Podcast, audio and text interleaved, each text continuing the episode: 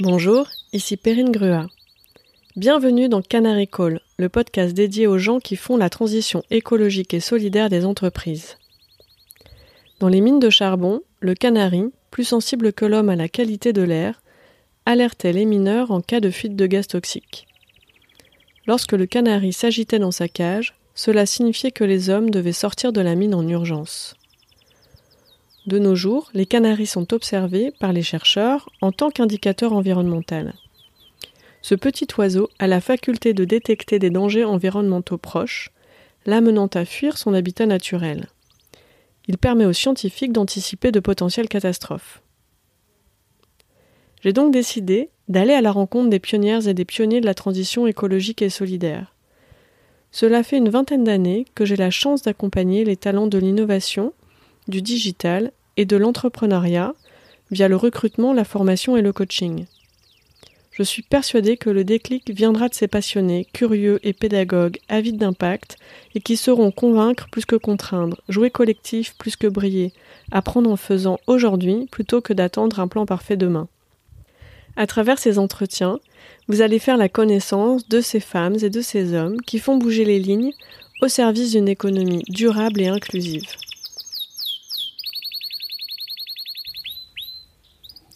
Pendant la période de confinement, via l'association Droit d'urgence dont il est président, Jérôme Justier a animé une mobilisation massive pour défendre les sans-abri.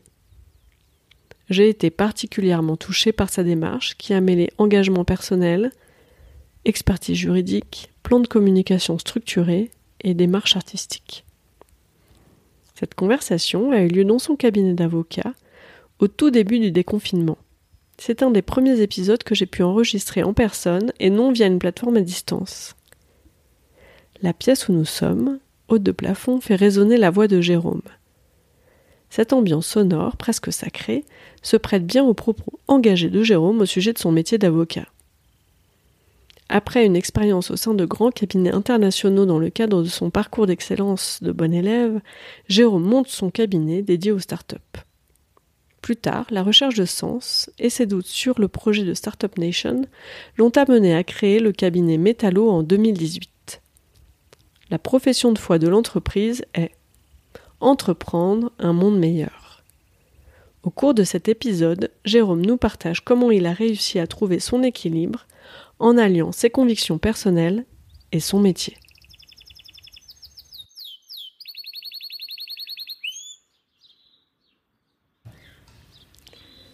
Bonjour Jérôme. Bonjour. Tu nous reçois euh, aujourd'hui, on se voit dans ton cabinet. Euh, et sur ton site, dans ta bio, tu es présenté comme un avocat engagé. Est-ce que tu peux nous expliquer euh, ce que ça signifie, s'il te plaît? Alors je ne me rendais pas compte que j'avais écrit avocat engagé, parce que c'est vrai que c'est un terme que j'utilise pour les autres, mais pas pour moi. Voilà, alors c'est pas mal ce retour que tu me fais. Je vais aller vérifier tout de suite et me poser la question de savoir si je maintiens ou pas ce, terme.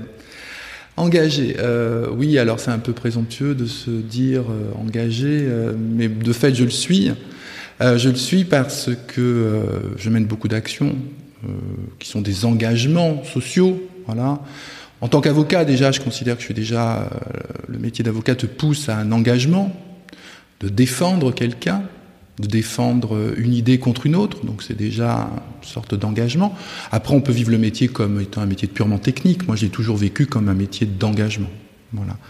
Ensuite, je suis euh, président d'une association humanitaire de juristes et d'avocats qui s'appelle Droit d'urgence, qui est une action, alors là, d'engagement social, hein, puisque depuis 25 ans, on travaille pour faire que l'accès au droit puisse être partagé par le plus grand nombre, ce qui n'est pas. Je suis aussi engagé euh, au sens politique, alors non pas euh, dans un parti, mais euh, j'aime bien aller de l'action à la réflexion. Mon métier me nourrit beaucoup, mais je me contente pas de défendre un intérêt particulier, j'aime bien de l'intérêt particulier aller, aller vers l'intérêt général. Voilà. Euh, et, donc, je suis euh, co-directeur d'Observatoire Justice de la Fondation Jean Jaurès.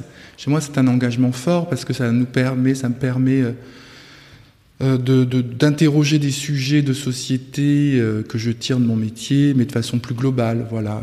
là, par exemple, ça fait depuis deux ans que je m'intéresse au statut des travailleurs de plateforme. J'étais ce matin au Sénat pour suivre un débat justement des sénateurs sur, sur la réforme du statut des travailleurs de plateforme, qui sont quand même des, des, des, des hommes et des femmes dans des situations de précarité importantes. Euh, voilà, je mène moi aussi des actions judiciaires euh, en requalification de ces travailleurs en travailleurs salariés. J'ai travaillé sur un rapport que j'ai remis en janvier euh, sur la coopérative, sur la coopérative comme alternative pour l'emploi et la représentation de, de, ces travailleurs. Voilà. Et puis, donc ça, c'est tout mon engagement. C'est vrai que ça fait beaucoup de choses. Et est-ce qu'il y a d'un côté euh, les engagements associatifs qui, sont engagés et de l'autre côté ton activité, j'ai envie de dire économique, qui serait moins engagée Comment tu vois les choses? Non, pas du tout, de plus en plus. Alors c'est vrai qu'au début euh, de mon activité, euh, les choses étaient, étaient un peu périmétrées. Parce que je n'avais pas le plein exercice de mon activité. J'ai été d'abord collaborateur, et puis après, euh, donc pendant dix ans dans des grandes structures internationales d'avocats à Paris. Après, j'ai monté ma boîte, mon premier cabinet d'avocats euh, en 2007 jusqu'en 2017, où j'étais dans l'action entrepreneuriale. Je devais me prouver, prouver aux autres. L'âge de la trentaine qui fait qu'on doit tout prouver.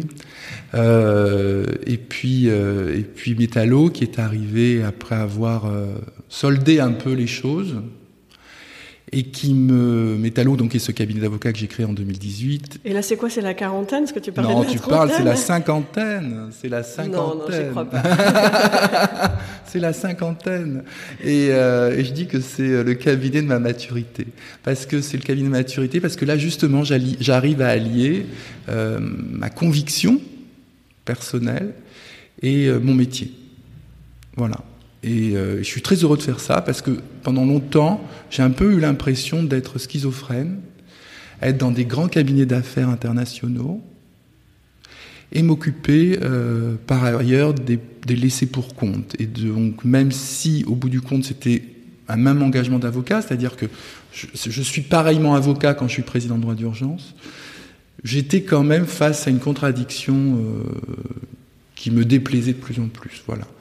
Euh, à la fois quand j'étais dans des grands cabinets euh, internationaux anglo-saxons, où j'y suis allé parce que euh, il fallait en être. C'est un peu le chemin de l'excellence. Quand tu es un bon élève, que tu fais du droit, que ça marche bien en droit. Alors voilà, quand tu es un bon élève, déjà au lycée, moi je partais de la génération où le, le, le, parcours de l'excellence était l'école de commerce. Voilà. Et alors, l'école de commerce, moi, ça m'a jamais convenu. Je me retrouvais pas du tout dans ce parcours d'excellence. Faire du commerce, je trouvais que c'était vraiment euh, pas du tout euh, un métier d'excellence. mais sans véritablement le comprendre, ça m'attirait pas. Donc, qu'est-ce qu'on peut faire à l'époque, en 87, si tu fais pas une école de commerce? Tu fais de l'économie, bon, ou du droit. J'ai fait du droit, j'ai adoré le droit parce qu'il y avait ce sens un peu politique au droit. Et puis après, quand tu fais du droit et que tu fais un troisième cycle euh, et qu'on t'es à l'école euh, de l'excellence, tu vas dans les plus grands cabinets internationaux où là, tu as l'impression d'être l'élite de l'élite. Et puis d'un autre côté, euh, je faisais du théâtre à côté, et puis j'étais un peu, comment dire, perçu comme l'extravagant de service, un peu, la bête un peu bizarre, jusqu'à ce que je me rende compte que ça m'allait plus du tout, et j'ai monté mon cabinet d'avocat tout seul. Et là, il m'est resté encore cette, idée qu'il fallait, je ne pouvais pas faire comme les autres, comme les grands, mais qu'il fallait quand même. Et j'ai été un des premiers euh, avocats précurseurs dans les domaines des start-up. Donc j'ai beaucoup contribué à la nouvelle économie, à la start-up nation.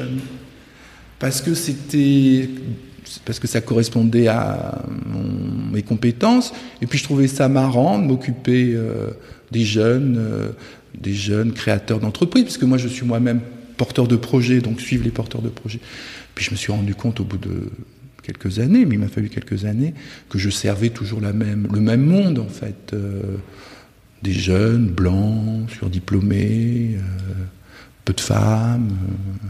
Donc il y avait encore, et là j'avais pris la présidence de droit d'urgence et je me disais, oui, là, c'est pas du tout. c'est pas du tout ce cabinet, ne, même s'il me correspond et me représente, et j'étais très identifié à cette économie des startups, ça me, je ne m'y retrouvais plus. Euh, et voilà, donc c'est pour ça que Métallo, euh, dont le dont la profession de foi est entreprendre un monde meilleur, voilà, me correspond aujourd'hui pleinement. Et donc, euh, tu es passé d'une vie avec un peu deux tracks, celui de l'engagement au business classique, de l'excellence, et à un moment, bim, ça se rejoint, Métallo naît.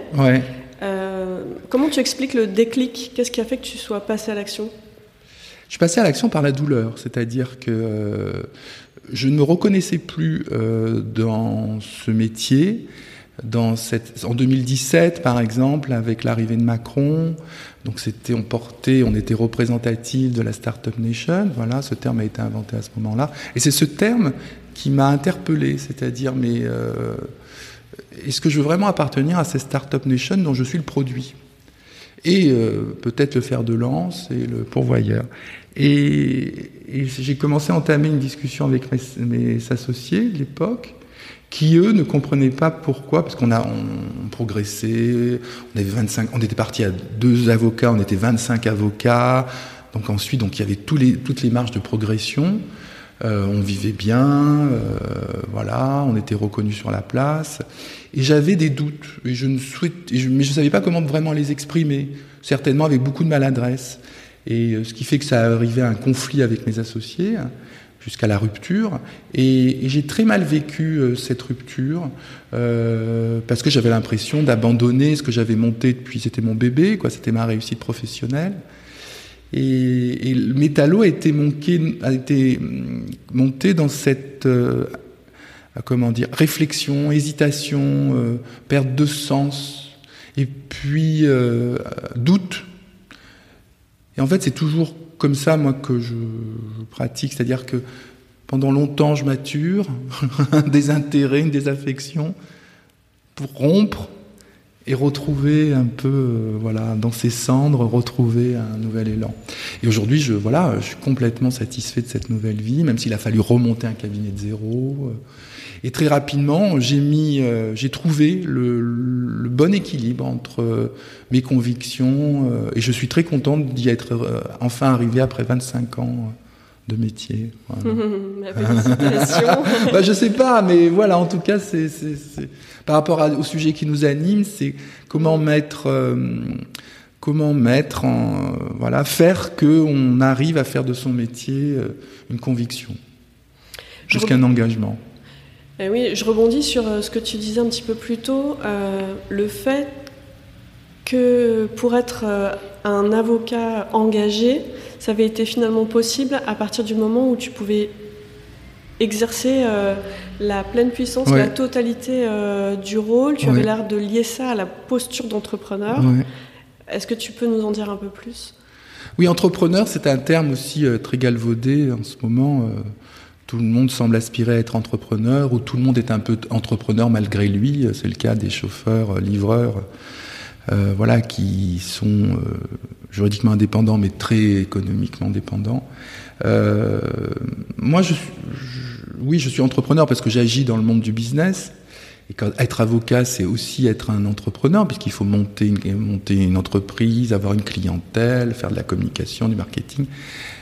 Et puis nous, j'ai également monté avec d'autres euh, une association qui s'appelle Avotech il y a deux ans, qui sont des avocats qui entreprennent dans leur métier euh, des projets entrepreneuriaux euh, qui sont à côté de leur cabinet d'avocat et qui sont des, notamment des, des, des, plateformes numériques euh, permettant une intermédiation entre des clients et des avocats. Voilà, donc je, je, je, me reconnais complètement dans le terme d'entrepreneur. Et d'un autre côté, je trouve que le terme est aujourd'hui réducteur. Euh, euh, moi, je me définirais plutôt comme porteur de projet. Voilà, voilà, euh, créateur, euh, voilà. Parce que j'ai au fond de moi une fibre artistique euh, que j'ai peut-être un peu étouffée. voilà, avant de commencer mon droit, je faisais du théâtre.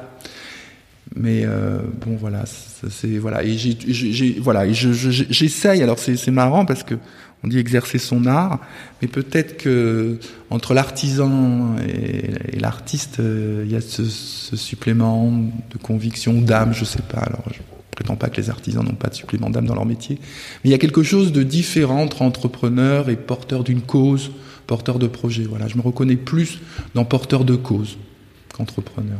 Donc métallo, c'est euh, à la fois une profession, à la fois une cause, à la fois oui, sa création? ouais, c'est bon. C'est vrai que le métier. Moi, je fais partie de la génération et ce que c'est un mal, c'est un bien euh, d'être très investi dans ma profession. Voilà. Euh, euh je suis, même si j'ai d'autres d'autres activités, mais oui, j'exerce de toute façon ma profession de façon différente, mais je tiens beaucoup à cette notion d'avocat. C'est-à-dire que avocat pour moi c'est plus qu'un métier. Voilà. voilà donc sans être un sacerdoce parce que et sans être une, une j'ai jamais je me suis jamais réveillé la nuit quand j'étais jeune en me disant je veux être avocat voilà mm. mais tout a un peu contribué à ça tu nous disais que tu savais pas si vraiment tu étais euh, un engagé, mais qu'en tout cas tu t'occupais des, engagés. Alors du coup, ça veut dire quoi, euh, engagé? Engagé. Engagé, oui, c'est quelqu'un qui, euh, qui s'engage. Alors généralement, c'est pour les autres. Pour moi, c'est s'engager pour les autres. C'est porter la voix des autres.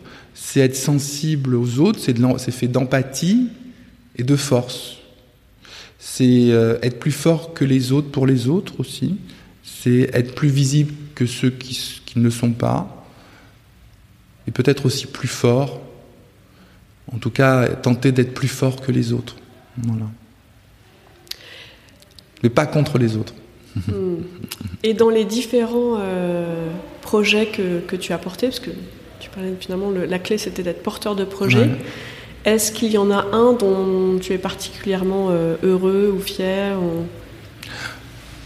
moi je suis très fier de Droit d'urgence en fait, de cette association qui a 25 ans d'âge, qui a été créée euh, par euh, des avocats de cabinet d'affaires, très inspirée de ce que de ce que de comment les avocats pratiquent aux États-Unis l'assistance juridique, c'est-à-dire en termes de pro bono, c'est-à-dire qu'il n'y a pas d'institution d'État comme ici il existe l'aide juridictionnelle, c'est plutôt les grands cabinets qui vont faire un peu dans le sens de la charité, quoi, voilà, de, la philanthropie, qui vont intégrer dans leur propre cabinet une partie philanthropique, euh, tandis que nous c'est très institutionnalisé.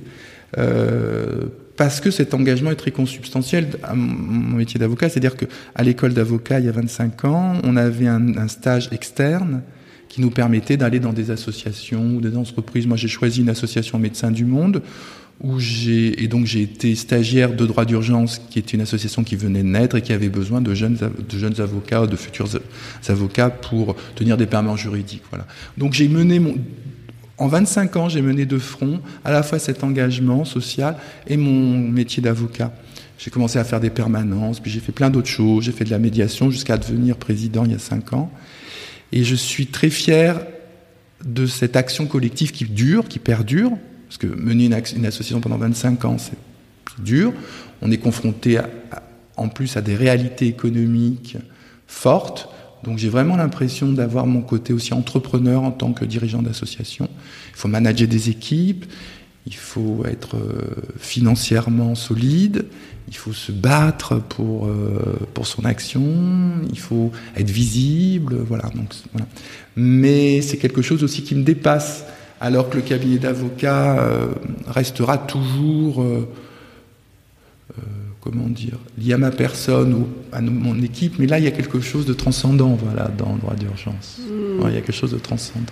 Puis surtout que, voilà, là par exemple, on a lancé en début de confinement une pétition pour sur le sort des personnes qui, qui, restent à la rue et qui sont restées à la rue, donc euh, les SDF, euh, les réfugiés, les exilés, les Roms, euh, les mineurs isolés, qui, qui, qui, voilà. Donc on a lancé une pétition sur Change.org qui a fait plus de 100 000, 100 000 signatures. le ministre Julien de Normandie a répondu sur cette pétition en disant qu'il faisait. ce qu'il peut. On a saisi le Conseil d'État. voilà. Même si au bout du compte, on n'arrive pas à ce que l'on veut. voilà. Moi, ce qui m'intéresse, c'est d'avoir une action sur la société. voilà et d'être regroupé, et, l'émotion d'être ensemble, le sentiment d'être ensemble, de partager ensemble euh, des idéaux communs, de faire société. Voilà, ça c'est, euh, ça m'importe hmm. beaucoup. Et justement, pendant ce confinement, euh, tu parlais de cette pétition, hmm. tu as été particulièrement actif, hmm. engagé à tous les sens du terme. Comment ça s'est passé? C'est le, fait d'autant agir, c'était lié à une émotion? C'était d'où ça Oui, c'est-à-dire que bon, moi je suis quelqu'un de très actif et je me suis, me suis pas vraiment dit. Bon, j'ai compris qu'il y avait une période qui s'ouvrait à moi où j'allais être euh, confiné. Moi, j'ai très bien vécu ce confinement. Euh, j'ai eu la chance de bien le vivre parce que j'ai un grand appartement. voilà, donc j'ai très bien vécu ce confinement, mais euh, très rapidement, j'ai comparé ma situation instinctivement aux gens qui n'étaient pas confinés. il m'est apparu très rapidement qu'il bah, y avait des gens qui ne pouvaient pas être confinés. Donc ça a été une prise de conscience immédiate, ce qui fait que j'ai appelé euh, deux trois copains que je savais euh, influents, je savais que sur les réseaux ça pouvait, ça pouvait. donc on a écrit cette pétition. On a ouvert une boucle WhatsApp en disant ben, on a mis sur voilà on a ouvert une WhatsApp et j'ai dit aux autres euh, bah, euh, adressez-moi euh, votre signature à travers mon adresse email. Et puis en un ou deux jours je, ne pouvais plus traiter cette avalanche de signatures ce qui fait que bah, on a décidé de, de, mettre la pétition sur change.org et en huit jours on a fait 100 000 signatures. Voilà et du coup, je me suis dit, mais je ne suis pas le seul à penser à ces personnes-là. Et alors, du coup, euh, ben, du coup on, a, on a mis à jour notre pétition. On a fait, grâce au travail de Marc Melki, qui est un photographe et qui est très engagé auprès de ces populations, euh, euh, qui connaît un peu le showbiz, on a fait une vidéo avec des, personnalités. du monde du spectacle, de l'édition, où les gens ont lu un texte euh, chacun a plusieurs voix, donc il y avait un côté polyphonique qui était assez sympa. On a fini par, le, par euh, énoncer quelques extraits du discours sur la misère de Victor Hugo qu'il a prononcé en 1849. Donc il y avait une part euh, d'engagement, voilà. Et puis petit à petit, puis le ministre a répondu à notre pétition, lui a répondu, voilà, ça. Été très très étonné. Alors c'est vrai que organiser une pétition, répondre, ça prend pas mal de temps. Voilà, ça m'a bien occupé pendant un mois. Bon, je faisais pas que ça, je travaillais aussi en tant mm. qu'avocat. Mais euh, ça m'a conforté dans l'idée. Alors, est-ce que c'était l'époque? Est-ce que c'était les réseaux qu'on a pu activer? Mais ça m'a conforté dans l'idée que bah, les gens s'en foutaient pas forcément, euh, les clochards dans la rue. Euh, voilà. Mm. Paradoxalement, alors que l'indifférence est générale. Voilà. Oui, oui c'est touchant ce que, ce que tu expliques, parce que finalement, c'est parti d'un instinct, d'une intuition. Ensuite, une fois que c'est devenu mm. conscient, tu as pu passer à l'action, mm. mais avec les démarches aussi artistiques, euh, finalement, euh, tu as permis aussi de toucher les gens, mm-hmm. pas simplement par euh, la conscience intellectuelle, mais aussi par l'émotion. Par l'émotion. Et puis j'ai pu appeler par des réseaux que j'ai, parce que j'ai la chance d'avoir des réseaux j'ai pu avoir un rendez-vous téléphonique très rapidement avec Julien de Normandie au téléphone, qui m'a écouté. On a parlé à un cadre qui est le ministre de la Ville et au Logement, donc qui est le ministre le plus concerné euh, par ces questions. Donc ça m'a permis euh, d'alerter au plus haut niveau. Euh, voilà.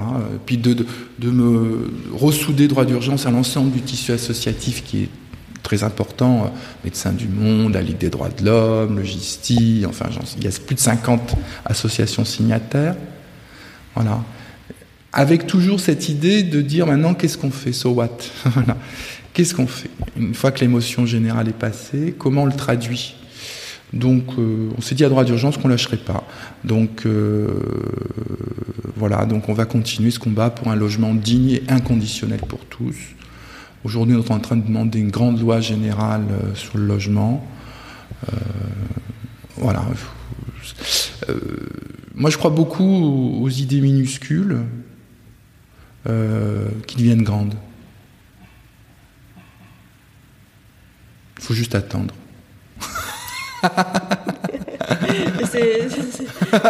Et agir. il faut juste attendre. Je, je- je- je- je ressens un certain poids dans le attendre. Bah euh, tu disais, voilà, c'est quand même des actions, euh, euh, que, enfin, droit d'urgence Ouais. dans l'ensemble, et puis l'action dernièrement dont, dont tu parles, qui, qui, qui- qui sont Mhm. longues à Mhm. mener, avec des hauts, des bas. Com- comment est-ce que tu tiens dans la durée?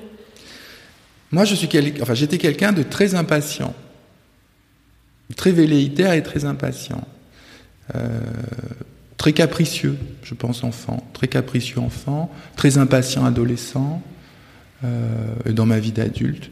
Et, euh, et puis avec l'âge, j'ai appris la patience, j'ai appris la, la- la détermination. Voilà. euh, qu'il fallait convaincre. Alors mon métier, c'est un métier de conviction. Mais il faut pas y mettre trop d'ego. C'est-à-dire que quand tu plaides, euh, tu sais que tu vas avoir tort ou raison. C'est binaire. Quand tu as tort, et même après 25 ans, quand on ne te donne pas raison, une fraction de seconde, tu as une frustration terrible. Pouf Et à chaque fois, ça me le fait. Puis après, bon, tu passes à autre chose, il faut l'expliquer au client. Quand tu as raison, quand le juge te donne raison, tu as une espèce de montée de, bonheur, de satisfaction, voilà, et euh, qui peut euh, t'embraser, tu vois. Donc, et euh, donc je pense que je suis quand même toujours dans cette dans une passion, voilà, une passion raisonnée. Et mais avec l'âge, j'ai appris à, à comment dire, à moduler mes passions, là, de, de, de, de, faire que, alors. Et paradoxalement, tout ce que tu dis, je tiens sur la durée. Voilà. Donc je suis pas si euh, que ça, au bout du compte.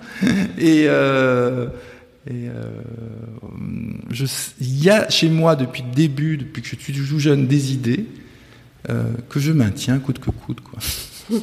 voilà, qui me sais. et que mm, au gré des circonstances, je les retrouve toujours un peu là, voilà. Moi, ce qui me met en colère. Je suis quelqu'un d'assez placide. Bon, j'ai un caractère. Les gens que tu interviewerais, les gens qui me connaissent, je pense pas qu'ils te diraient que je suis placide. Mais bon, je dis un peu placide, un peu gentil, quoi. Voilà, aimant les gens, aimant les autres. Euh, mais euh, ce qui me met euh, hors de moi, c'est l'injustice. Voilà. Euh, voilà. Ça, c'est quand même un truc, l'injustice. Alors, c'est très lié à mon métier. Mais l'injustice entre les hommes, entre les femmes, ça m'énerve. Et Du coup, c'est un moteur aussi pour toi. Ah bah c'est un moteur de toute ma vie. C'est-à-dire, ou même parfois, quand j'estime que les choses sont injustes envers moi, ça peut me faire réagir. Alors après, c'est- qu'est-ce qui est injuste pour toi, pour les autres? Mais c'est ce qui me met vraiment en colère, l'injustice. Mm. J'ai une force, voilà, je, peux. Les gens qui m'ont connu en colère ne me reconnaissent pas. Voilà, je deviens un- une personne totalement différente. Donc il y a un excès en moi, je sûrement, sûrement, mais lié à l'injustice. Une situation que je vois dans la rue peut me mettre très en colère. Donc l'injustice, euh, le moteur euh, d'action, le fait peut-être qu'on te donne raison, que tu puisses, euh, enfin, que de convaincre, de sentir Oui, que, ouais. que tu convaincs, c'est Mm. quelque chose qui te t'apporte de l'énergie pour continuer. Oui, oui. Oui, quoique bon, euh, je sais que euh, déjà dans la dans la force de convaincre, il y a quand même quelque chose de très égocentré. Voilà, donc je me méfie de cette conviction de convaincre. Bon, c'est mon métier, donc il faut que je le fasse. Puis il y a des techniques, mais plus que con- convaincre, oui, je, je veux que les gens se rallient à mes idées, mais euh, mais c'est surtout que les gens aient encore. Moi, si je peux contribuer à ce que les gens aient des élans, des excès de justice, de sentiment de justice, voilà, voilà. Et euh, est-ce que tu as en tête euh, une action justement auquel tu tenais énormément ou un projet Ouais. et qui n'a pas abouti? Oui, Et pourquoi selon toi? Tu vois, c'est drôle parce que il doit y en avoir plein, mais je ne retiens pas. un projet qui n'a pas abouti. Moi, un projet, alors je vais te parler d'un projet qui a demi-abouti. voilà, quand, euh, quand j'ai pris la présidence euh, de droit d'urgence, c'était une association qui était un peu vieillissante et autres. Et comme je suis dans le numérique, avocat du numérique depuis des années, je me suis posé la question de savoir comment le numérique pouvait aider à l'action sociale. Et donc on a construit une plateforme qui s'appelle Droit Direct, qui est, qui, est, qui est, destinée aux femmes victimes de violences conjugales. Et, et, j'ai plaidé euh, le fait que le numérique pouvait aider à l'action sociale. Ce qui n'est pas évident. Euh, et j'ai pas encore convaincu tout le monde sur, sur le fait que le numérique, même s'il peut être, euh, il peut en, en, enclencher le pire, je pense aussi qu'il peut contribuer au meilleur. Voilà. Et, et, à travers cette plateforme, j'en fais l'expérience, euh, mais je n'arrive pas à convaincre que euh, le numérique, il y a un bon numérique. Et aujourd'hui, je suis comme avocat en train de lutter contre les plateformes, les grandes plateformes. Et, euh, ça, pour moi, c'est un grand combat. C'est-à-dire que euh, ces grandes plateformes nous montrent de ce qu'il y a de pire dans le numérique et moi, j'aimerais montrer qu'à travers Droit Direct et cette plateforme numérique d'accès au droit pour les femmes victimes de violences conjugales, j'aimerais montrer que le, voilà, ce qu'il y a de mieux dans le numérique. Mm. Et je ne sais pas si j'y arriverai. Voilà.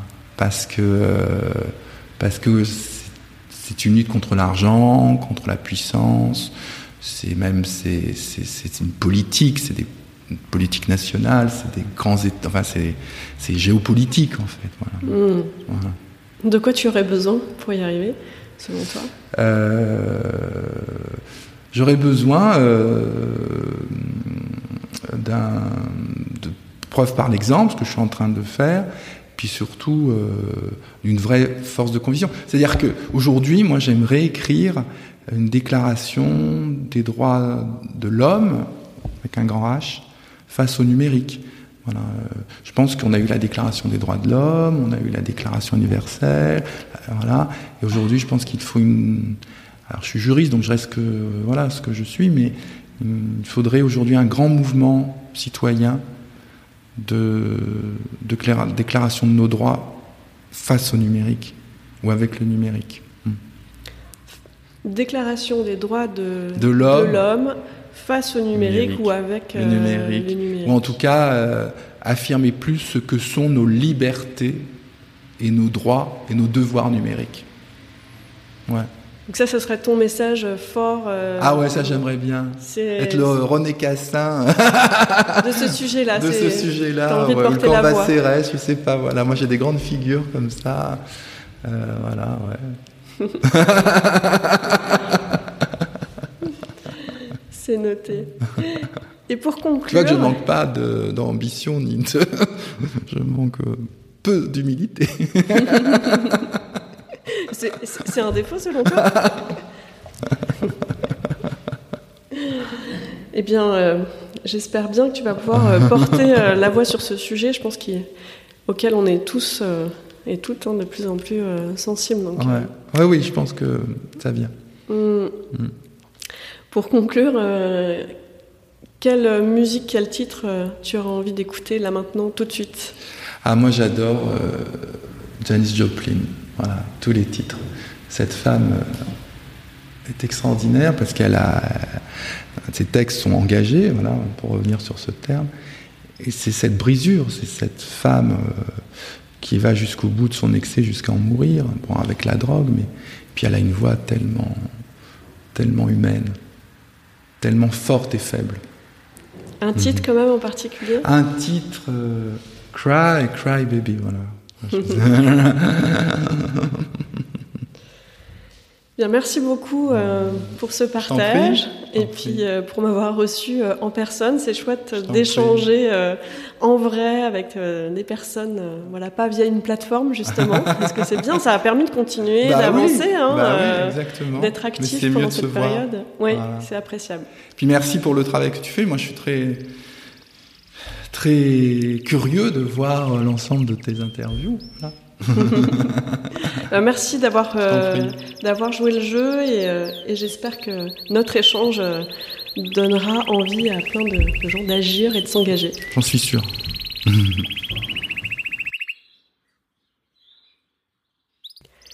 J'espère que vous avez eu autant d'intérêt que moi à écouter mon invité. L'objectif de ces rencontres est de comprendre comment identifier, recruter, développer et protéger ces pionniers de la transition écologique et solidaire. Si comme moi, vous êtes convaincu qu'il faut écouter l'alerte de ces canaris et passer à l'action, aidez-moi à dénicher et valoriser ces femmes et ces hommes de l'ombre qui font bouger les lignes au sein des entreprises. N'hésitez pas à me soumettre des noms de personnes ou à me mettre en relation via mes réseaux sociaux. Vous retrouverez les notes de ces entretiens sur la page LinkedIn dédiée Canary Call. Merci pour votre écoute. À très vite pour une nouvelle rencontre.